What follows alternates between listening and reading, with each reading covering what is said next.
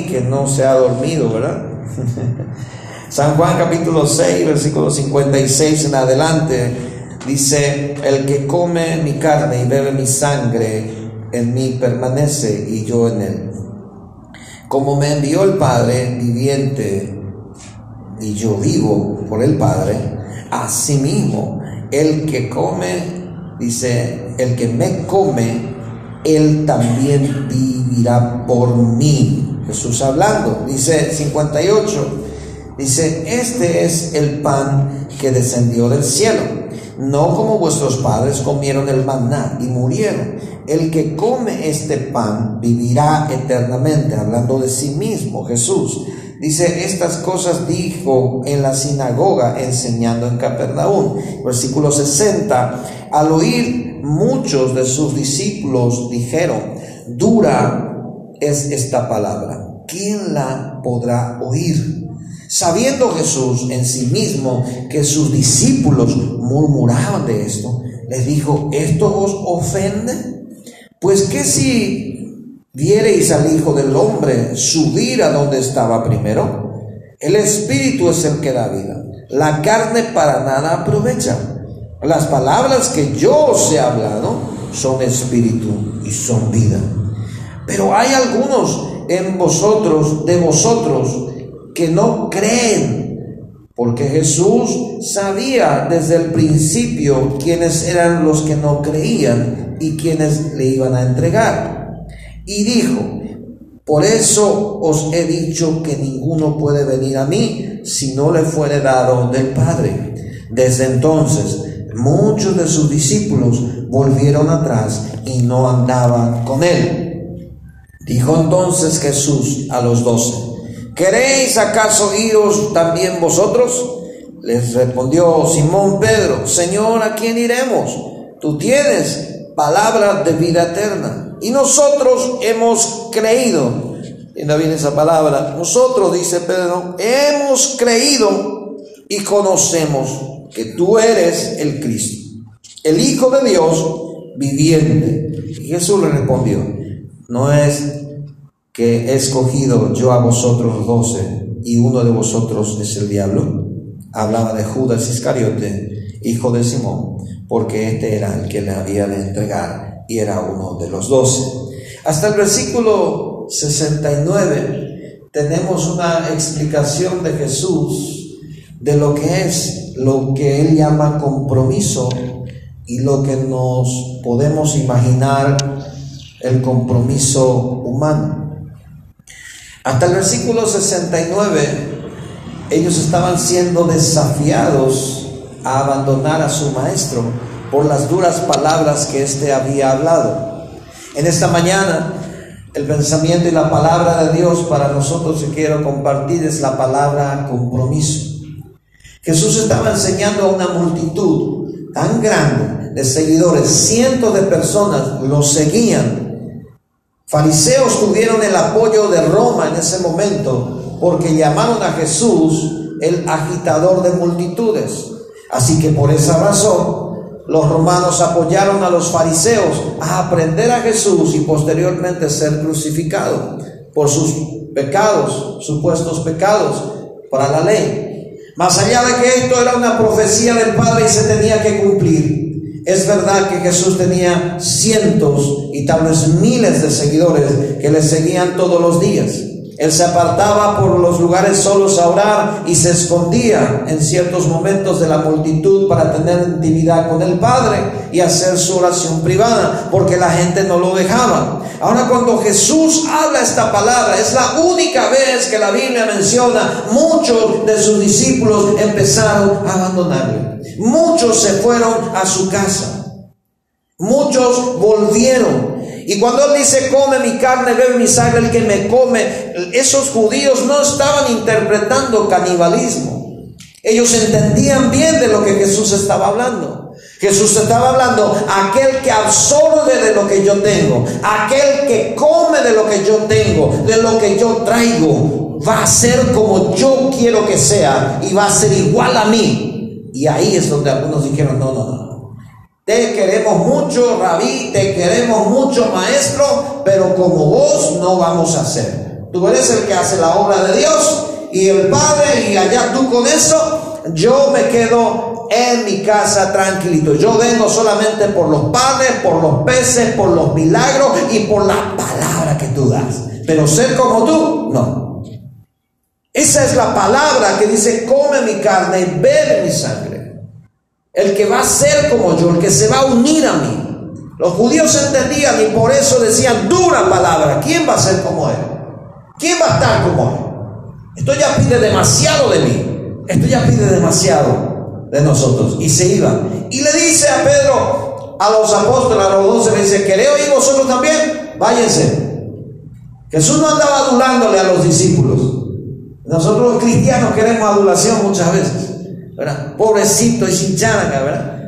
Pobrecito que no viene más. No viene más a la, célula, no viene más a la iglesia. ¿Qué le habrá molestado? Hay que hablar con él, hay que adularle para que vuelva a venir a la célula, a la iglesia, ¿no es cierto? Jesús le dice a sus discípulos algo y le dice que esto os ofende. Pues si quieren ir, iros. Porque él sabía que solamente el Padre le traía a los discípulos. Pero Pedro responde y le dice, ¿a quién iremos si tú tienes palabra de vida eterna? Nosotros hemos creído que tú eres el Cristo, el Mesías. Tú eres el Hijo de Dios.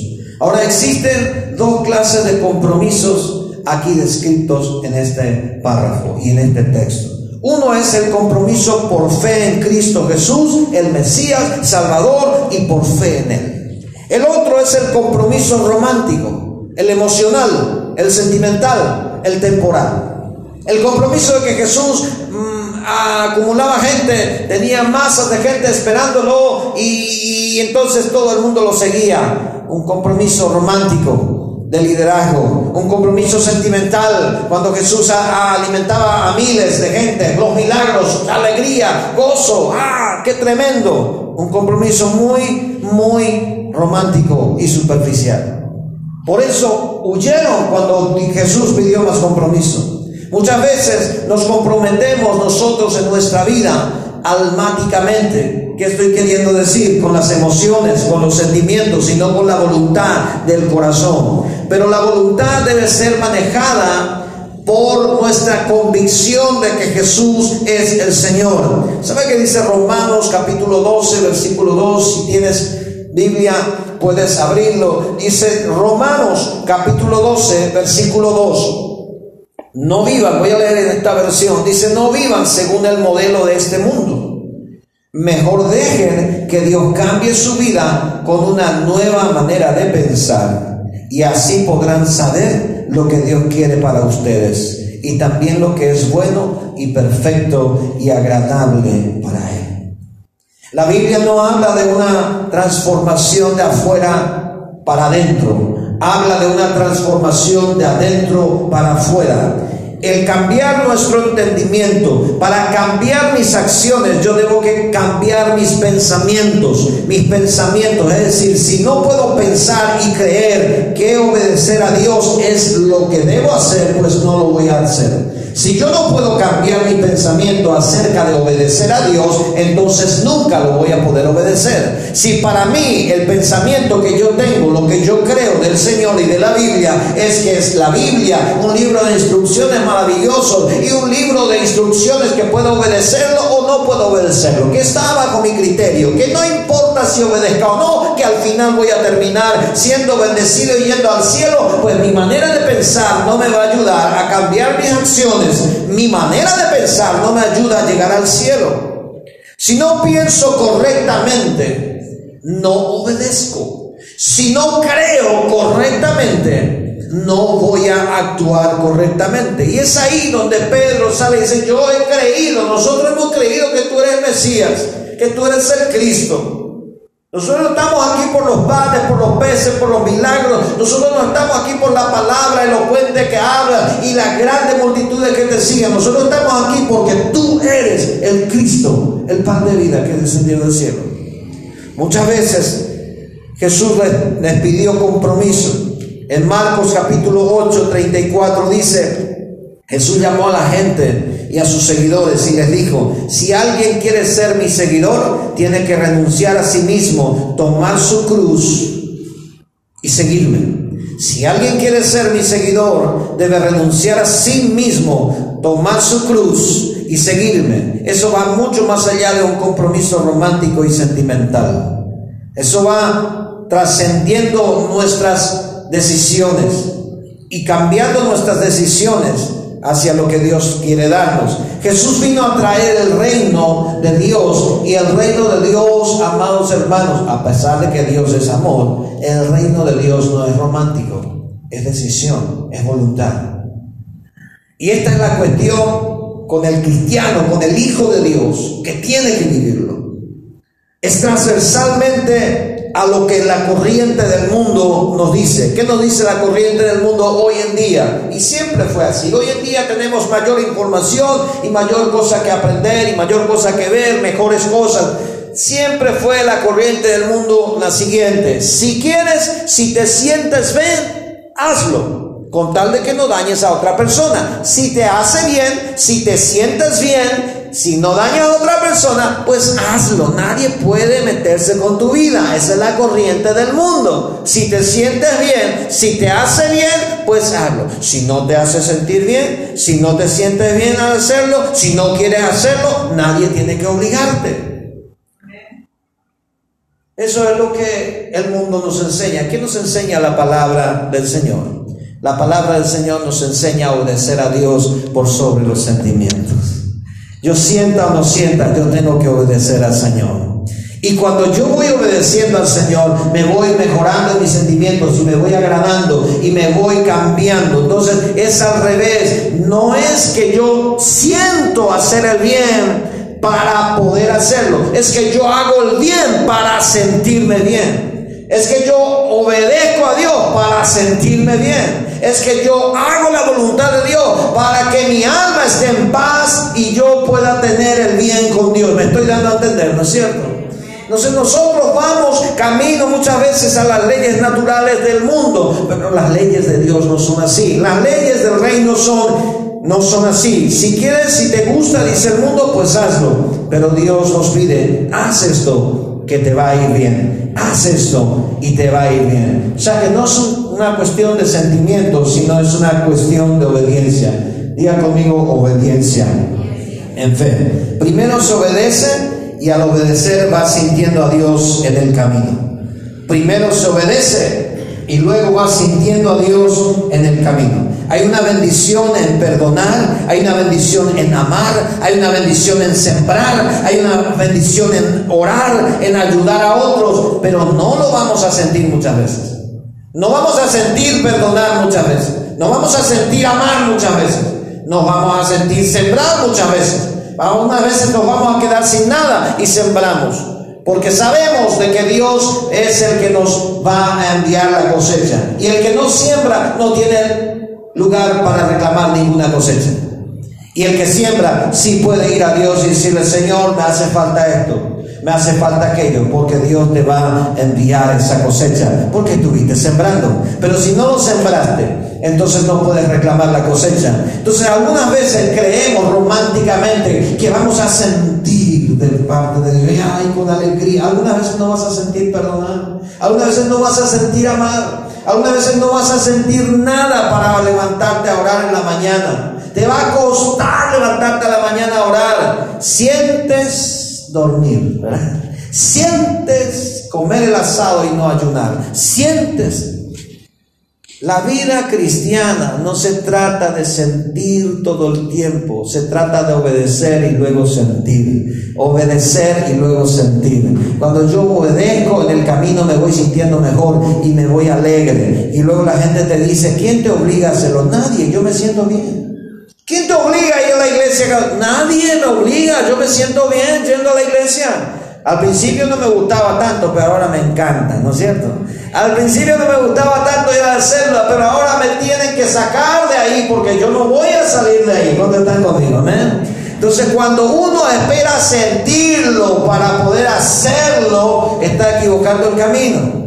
Dios pide obediencia, Dios pide fe. Entonces Cristo dice a todos, ustedes no creen en mí como Mesías, no quieren ser como yo les quiero que sean y por eso están en esa situación. Cuando ¿Cuándo puedo determinar yo en mi vida si estoy verdaderamente comprometido en un compromiso verdadero y genuino o en un compromiso emocional? ¿Sabe que esto sirve para cada área de, de nuestra vida? Emocional, matrimonial, en, en el trabajo. ¿Por qué? Porque primero, cuando no quiero esforzarme por algo, es cuando estoy caminando en un compromiso emocional. Cuando me exigen más de lo que estoy acostumbrado a dar, entonces ya empiezo a salirme, a huirme. Cuando mi esposa me pide más de lo que estoy acostumbrado a dar, ahí paro el carro y dice, ¿por qué me estás pidiendo eso? Estoy huyendo de ese pacto matrimonial y compromiso. Cuando el jefe me pide quedarme horas extras y le pido, ¿y me vas a pagar horas extras para que me quede? Entonces estoy acostumbrado a un compromiso romántico y no compromiso como el fútbol muchas veces nos ha acostumbrado a decir, esto juegan por amor a la camiseta y no por el dinero. ¿Ha oído ese, ese refrán por allí, no es cierto? No, antes, dice, antes la selección paraguaya de antes jugaba por amor a la camiseta, ahora todo es plata. Compromiso romántico, emocional, sentimental, de beneficios. Un ejemplo quiero darte. La pareja, antes de casarse, se dice mi cuchi cuchi, mi sol, mi luna. El otro dice, yo te quiero, yo te quiero más. No, yo te quiero, yo te quiero hasta el cielo, yo te quiero hasta la luna, yo te quiero, ay, la verdad, romántico, ¿verdad? Yo te quiero hasta el, hasta el último planeta que podamos descubrir. yo te quiero hasta el hoyo negro, ¿verdad? ¡Wow! Ya no tiene fondo. Un compromiso espectacular, ¿verdad? Después se casa. La esposa empieza a enfermar. Ahora la esposa está con sonda, está en terapia, en terapia intensiva, ya casi en terapia intermedia. Y ahora es cuando todo aquel hoyo negro, luna, estrella se tiene que ver en la realidad. Se tiene que ver. El hombre tiene que trabajar dos veces más para poder cuidar la casa, atender la casa, ordenar, porque su esposa está internada. Y eso se llama compromiso. Compromiso de amor y no de palabras. De palabras de amor es una cosa, pero de amor verdadero del corazón es otra cosa. Entonces, cuando está en esa situación, el hombre tiene que dar más. O viceversa. El hombre cae enfermo, ya no puede más ser el proveedor de la casa. Ya no está más en condiciones de proveer. ¿Y qué tiene que hacer la mujer? ¿Se buscarse otro hombre? ¿Ah? No. La mujer tiene que salir a buscar trabajo para mantener esa circunstancia que está viviendo ese matrimonio, ¿no es cierto? Porque si no, no hubo compromiso, hubo romanticismo, pero no hubo compromiso. No, yo estoy comprometido contigo hasta la muerte. ¿Eh? Ahora, después de la muerte, ya en el cielo no te hablo, pero aquí estoy comprometido contigo hasta la muerte, ¿no es cierto? En el cielo ya, ya estamos libres. Pero aquí, porque claro, ya no nos casamos en el cielo, estaremos como ángeles, ¿verdad? No me interpreten mal, sino que simplemente ya no vamos a estar tal vez en pareja, porque dice Jesús que vamos a ser como los ángeles, pero eso no es el punto, el punto es que el compromiso tiene que ser genuino. ¿Cuándo se ve mi compromiso? Cuando me exigen un poquito más y yo estoy dispuesto a dar. ¿Cuándo se ve mi compromiso con Dios? Cuando me comprometo con Dios más de lo que yo puedo hacer o dar. No, cuando yo me, me dicen, no, yo tengo que irme a las 6 de la mañana, no, ya es mucho, ya, ya es mucho. Me va a costar mucho a mí levantarme a esa hora. No, no, no. Yo me levanto a las 8, si querés a las 8 te acompaño. No, no, pero necesito a las 6 para poder acomodar algunas cosas. No, ya es demasiado. Si yo estoy con Dios comprometido, diciendo, en mi tiempo libre, en mi rato libre, si me sobra el dinero voy a ofrendar, si me sobra esto voy a dar, si me sobra aquello voy a ayudar, entonces es un compromiso emocional. Porque no es por sentimientos, es por obediencia. Entonces algunas veces nos mueven el tapete y nos, comprometen un poco más. La reunión casera, todos los miércoles luego, a las 7 de Faraón demasiado ya. Miércoles tengo que irme. Tengo que irme a la iglesia el viernes. El sábado El domingo. Demasiado. Gloria a Dios. Gloria a Dios. Ese es el compromiso con Dios. O estamos de romanticismo o estamos con compromiso certero. Por eso es que hay pocos muchas veces que se comprometen a trabajar en la iglesia, porque sabe de que si trabaja en la iglesia va a venir sábado, todo lo culto, va a venir esto, lo otro, y ya no quiere. Quiere venir una o dos veces al año por ahí, ¿verdad? Yo sé que aquí no hay esa gente, pero por si las dudas, una vez al año ahí ya o alema, Semana Santa, ¿verdad? Ni santificar. Y después ya o ale tema para todo el año. ¿Qué clase de compromiso es eso con Dios, con el reino? Compromiso sentimental, romántico, que solamente recibe los beneficios y no quiere dar nada a cambio. Lo que se basa en emociones, hermanos, termina en emociones. Lo que comienza con emoción, termina con emoción. Pero lo que comienza con una convicción, va camino a la vida eterna. Segundo, ¿cómo me doy cuenta si mi compromiso es emocional, sentimental o verdadero y genuino? Cuando doy mi compromiso como moneda de cambio. Cuando doy mi compromiso como moneda de cambio, yo voy a ofrendar y diezmar a partir de hoy, Señor. Pero mi hijo no tiene que más enfermarse, en mi casa no tiene esto, lo otro, y moneda de cambio. Mi compromiso con Dios o obediencia a la palabra es moneda de cambio. Yo voy a irme fiel a la iglesia ahora y me va a salir todo bien. Dios va a probar tu fe y tu compromiso. Cuando te empiezas a congregar y te empiezas a tomar en serio las cosas, Dios va a dejar que pases por el desierto, porque quiere probar tu compromiso genuino de fe. No, pero porque justo ahora, antes cuando vivía el pecado nada me pasaba y ahora justo que me decido consagrarme a Dios, pierdo mi trabajo, esto se levanta contra mí. Yo sé que la lucha del diablo y todo eso, pero ¿cómo es que antes no me pasaba nada y ahora te va a pasar, hermano? Porque sí o sí, hermana, hermano, Dios quiere probar nuestro compromiso de fe. Si estamos con Él por fe en Cristo Jesús o estamos con Él por los beneficios. Si estamos con Él por los beneficios, nuestro compromiso es romántico. Así que yo voy a cuestionar a Dios muchas veces cuando no recibo nada. Yo voy a cuestionar a Dios cuando no me bendice. Yo voy a cuestionar a Dios por qué perdí un trabajo. Yo voy a cuestionar a Dios por qué la comisión se fue a otro lado. ¿Por qué voy a cuestionar todo aquello? Porque no estoy sirviendo a Dios de corazón, sino por lo que Él me va a dar. Entonces, un compromiso debe ser espiritual, convencido de que Él es la verdad, el camino y la vida. Diga conmigo, Jesús es el camino, la verdad y la vida. Bueno, según el Timoteo capítulo 1 versículo 12, vamos a ver un ejemplo brillante del apóstol Pablo. Le dije que primero, cuando identificamos eso, es cuando no quiero esforzarme para nada. Primero, yo no quiero esforzarme para Dios. No, que Dios me bendiga aquí sentadito, yo no voy a hacer nada por Él. Segundo, es cuando yo utilizo mi compromiso como moneda de cambio. Ahora, Pablo dice algo importante, segunda de Timoteo capítulo 1, versículo 12, dice, por lo cual asimismo padezco esto, mas no me avergüenzo, porque yo sé a quién he creído y estoy cierto que es poderoso para guardar mi depósito para aquel día. Mi compromiso no es por lo que Dios me va a dar, es por lo que Dios ya me dio. Más importante de saber en qué has creído es importante analizar en quién has creído.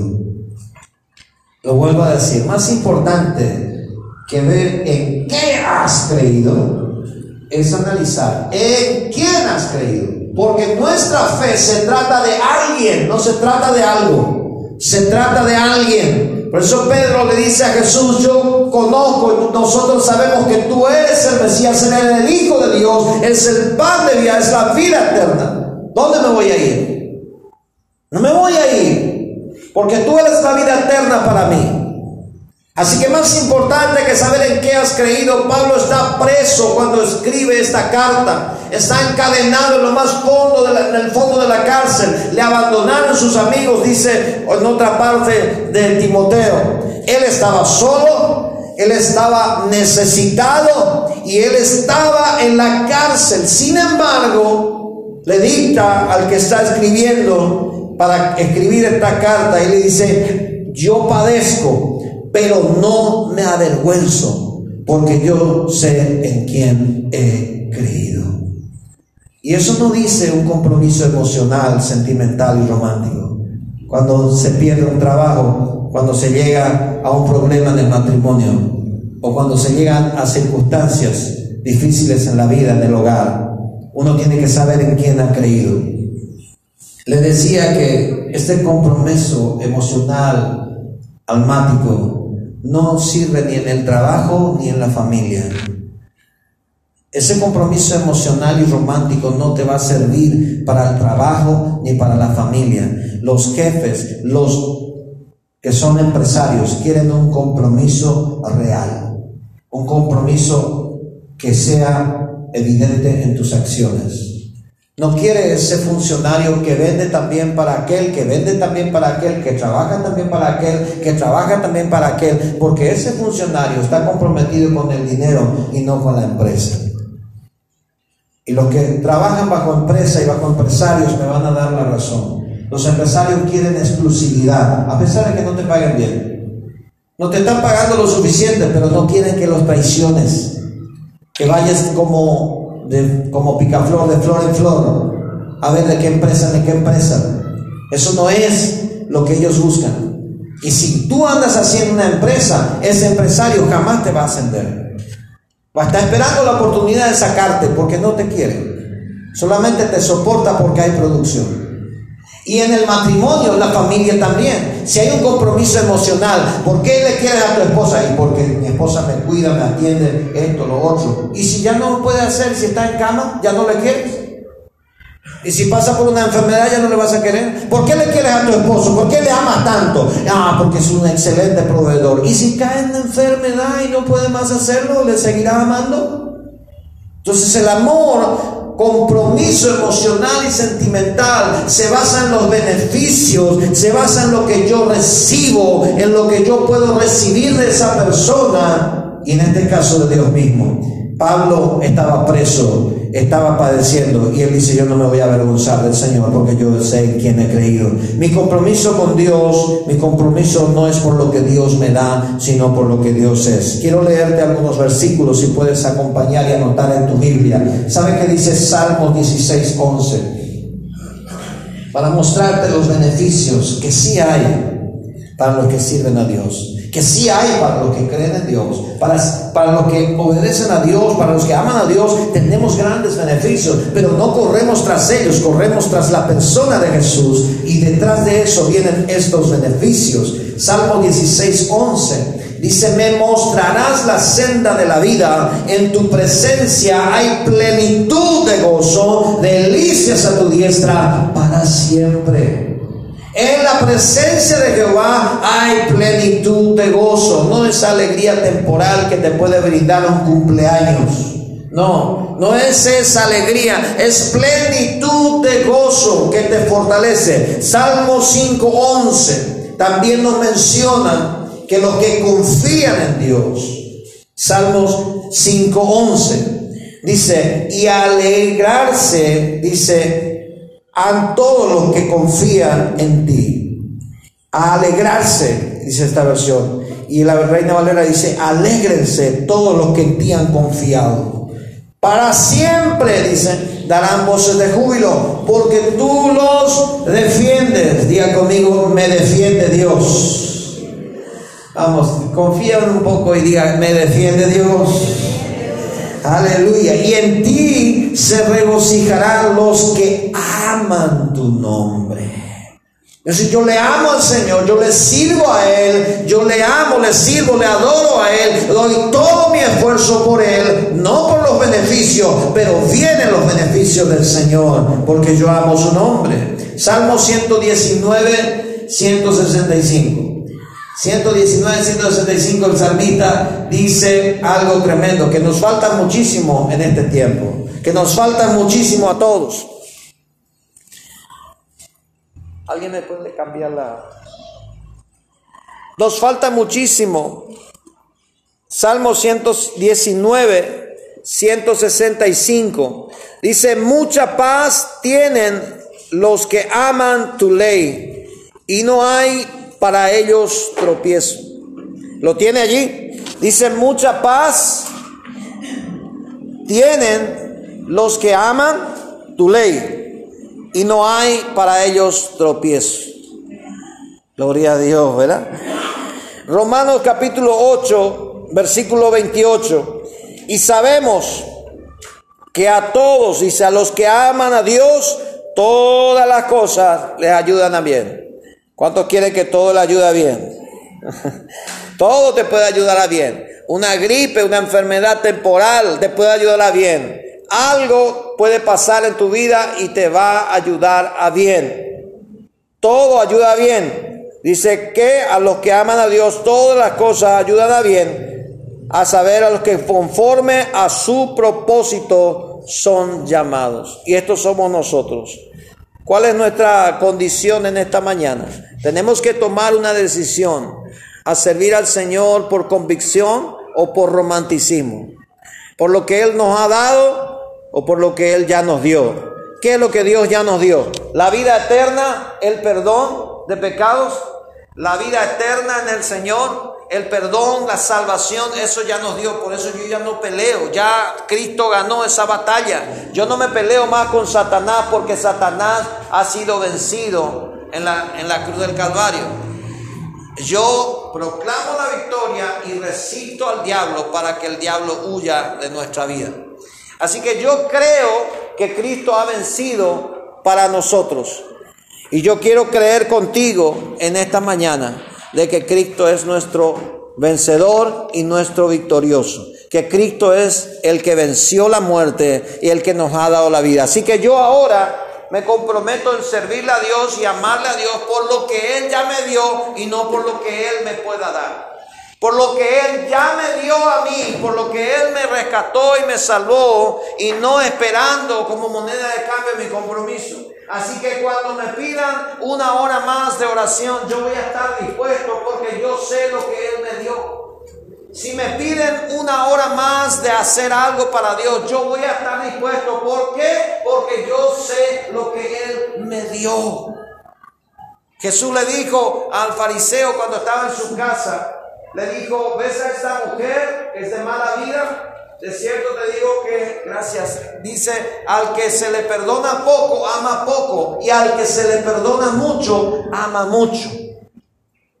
¿Qué quería decir Jesús al fariseo?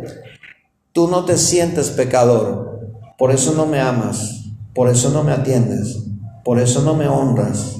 Ella se siente perdonada, por eso me honra, por eso me atiende derramó el perfume y empezó a llorar en sus a los pies de Jesús. Yo no sé cuál sea la condición de nuestro compromiso con Dios, pero a la luz de la palabra podemos ver que los que terminan siendo bendecidos son los que están comprometidos con el amor del Padre y con la verdadera, el verdadero compromiso con su ley. Dice que todas las cosas le ayudan a bien. Dice que hay delicias a su diestra para siempre. Dice que hay mucha paz para el que ama a Dios y para que sirve a Dios de corazón. No hay insomnio para el que ama a Dios. No hay estrés, no hay preocupación que no le deja dormir al que ama a Dios. Al que ama a Dios tiene mucha paz. Amén. Amén. ¿Cuántos quieren mucha paz?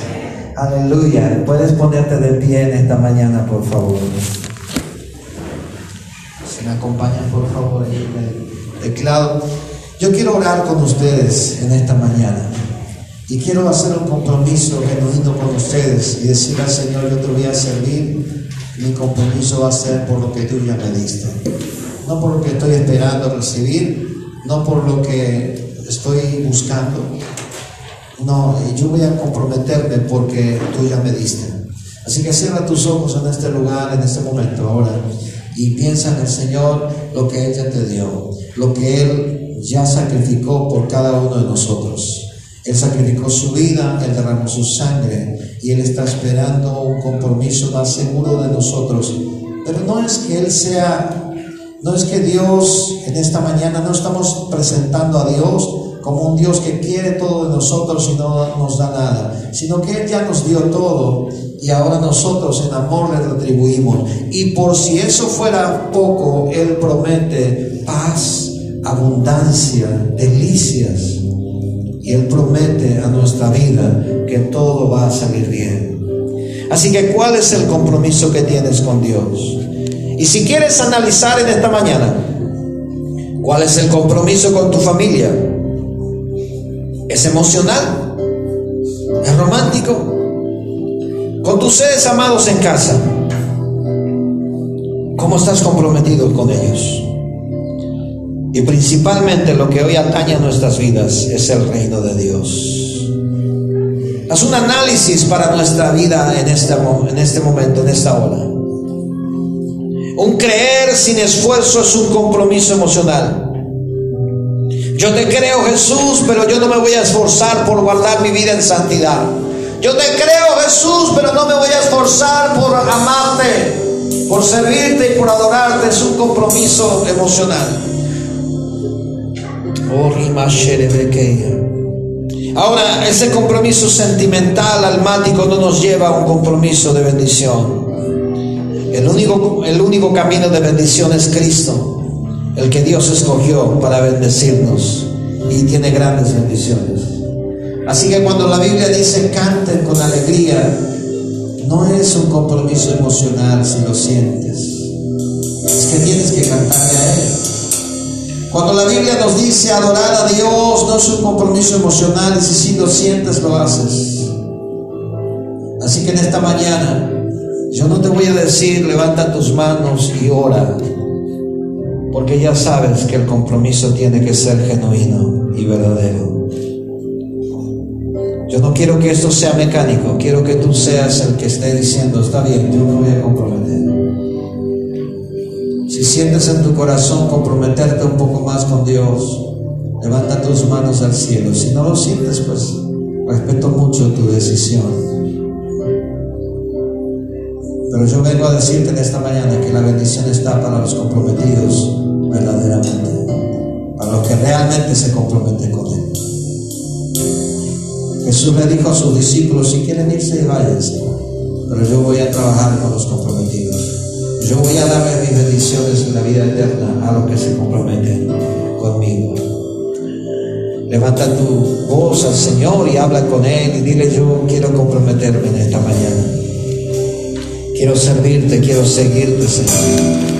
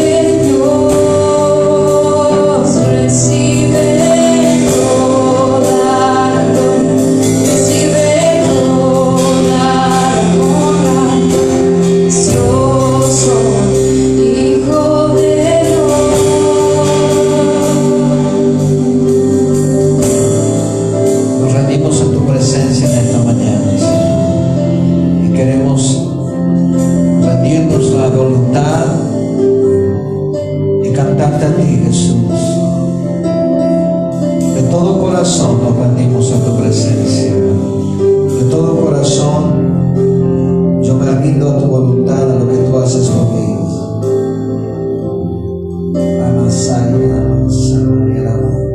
Puedes decirle al Señor con tus propias palabras, yo me rindo a ti,